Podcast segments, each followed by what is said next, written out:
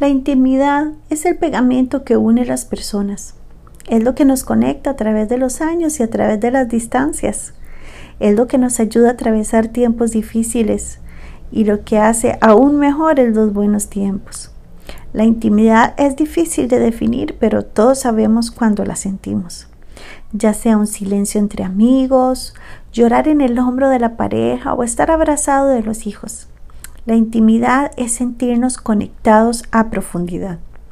En estos tiempos de distanciamiento social, la intimidad en las relaciones familiares, de pareja, amistades, se convierte en un tesoro y a la vez un factor protector del estrés, ansiedad y depresión. Muchos han descubierto que están más distantes de sus familiares y amigos de lo que pensaban y deben fortalecer sus relaciones. Según el Instituto Gottman, las relaciones más íntimas se crean a través de dar seguimiento a pequeños intentos de atención, afecto o aceptación. Son como lanzar un acuerdo esperando que el otro la tome. ¿Cómo funciona esto? En las relaciones de intimidad o profundidad, ya sea entre pareja, padres e hijos, amigos, compañeros de trabajo, estos llamados de atención y la respuesta que se da a ellos siempre es positiva, aun si es pequeña. Casi que no importa de qué se trate el pedido, tan simple como enviar un emoji esperando respuesta pronta. El proceso de dar y recibir es lo que hace que la relación crezca más. Esto también eleva los niveles de confianza que podemos tener hacia las otras personas y hace que el contenido de esos llamados eh, se vuelvan también más profundos.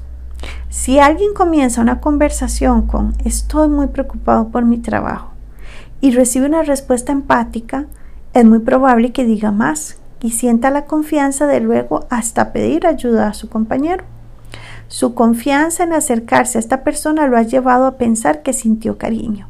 Esta interacción hace que crezca la cercanía.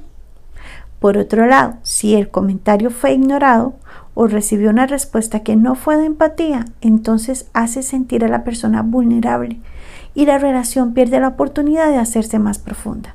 De hecho, esa respuesta puede lastimar y entonces más bien hace que sea más difícil que haya nuevas aperturas en el futuro. Hay tres caminos para estos pedidos de atención o conexión. Positiva, que acerca y genera unión. Negativa, que ahuyenta. O la falta de respuesta, que también hace que se distancie. Estos intentos de cercanía se ofrecen tanto verbal como no verbalmente y muchas veces no es muy fácil de discernir, por lo que responder positivamente siempre va a ser la clave para construir conexiones emocionales más profundas. Así que si queremos hacer más profundas las relaciones, seamos atentos cuando nos hablan, como eh, cuando estamos ocupados y no ponemos atención, nos perdemos de esas oportunidades de conexión.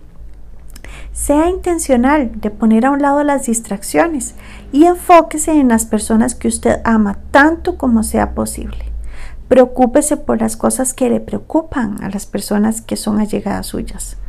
Aun si esos intereses o preocupaciones a usted le parezcan triviales, su interés en las preocupaciones de los otros generan ese crecimiento de la relación. Constantemente busque dar el mensaje a otros de que son importantes y aceptados, tanto como usted pueda. Evite ser crítico hacia los demás. Diga sí a los tiempos de cercanía o de juego con sus hijos. Aunque tengamos que hacer muchas otras cosas, nada va a ser más importante. Es imposible que siempre logremos dar una buena respuesta a estos pequeños intentos de cercanía, y está bien, la intención es tratar, y cuando nos equivocamos, siempre podemos reparar dando nosotros ese primer paso de conexión. Como en todas las relaciones, se trata de calidad en la conexión y no la presencia de la perfección. Proverbios 17:17 17 dice, en todo tiempo ama el amigo, para ayudar en adversidad nació el hermano.